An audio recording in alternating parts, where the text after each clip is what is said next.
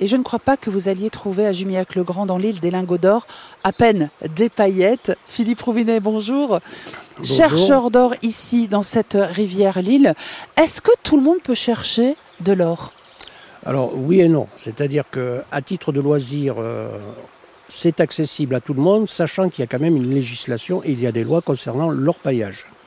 Des lois concernant les rivières, la classification des rivières, les zones de pêche aussi, par exemple, des zones protégées où on n'a pas le droit de toucher à la rivière, euh, les lois sur par rapport à la reproduction des espèces, les périodes de reproduction, mais aussi les propriétaires. Vous n'avez pas le droit d'aller chez les gens faire ce que vous voulez. Ils sont responsables des abords de la rivière. Alors beaucoup de gens, malheureusement, par le biais d'Internet, des réseaux sociaux, croient qu'on peut chercher de l'or, c'est facile. Ils achètent du matériel, ils arrivent ici, ils font des gros dégâts, et là, on n'est pas très content, et surtout les propriétaires. Alors soyez prudents, appelez la préfecture ou renseignez-vous sur Internet et la Fédération française d'orpaillage, dont je fais partie, où on vous donne la législation et les conseils pour pouvoir démarrer dans des bonnes conditions. Euh, soyez prudents parce qu'il y en a quand même qui ont fini la gendarmerie il n'y a pas longtemps. Il y a des périodes à respecter. Vous parlez de matériel, je vois la fameuse bâtée, je vois aussi une pelle.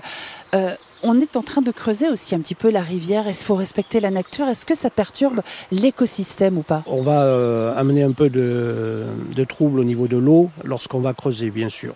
Dans certains cas, je mets carrément moi des bassins pour euh, laver le, prélaver les sables en dehors du, courant, pour éviter les, les- les sables fins qui vont.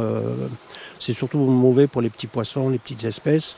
Dans certains cas, on va éviter justement de trop brasser.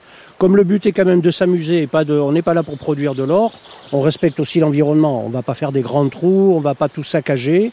Euh, la loi ne permet d'utiliser d'ailleurs qu'une euh, une pelle avec une bâtée et un tamis. Alors ça reste des petits trous qu'on va faire dans la rivière. Bien sûr, un bon chercheur d'or rebouche toujours ses trous. On est là pour respecter, je répète, l'en- l'environnement.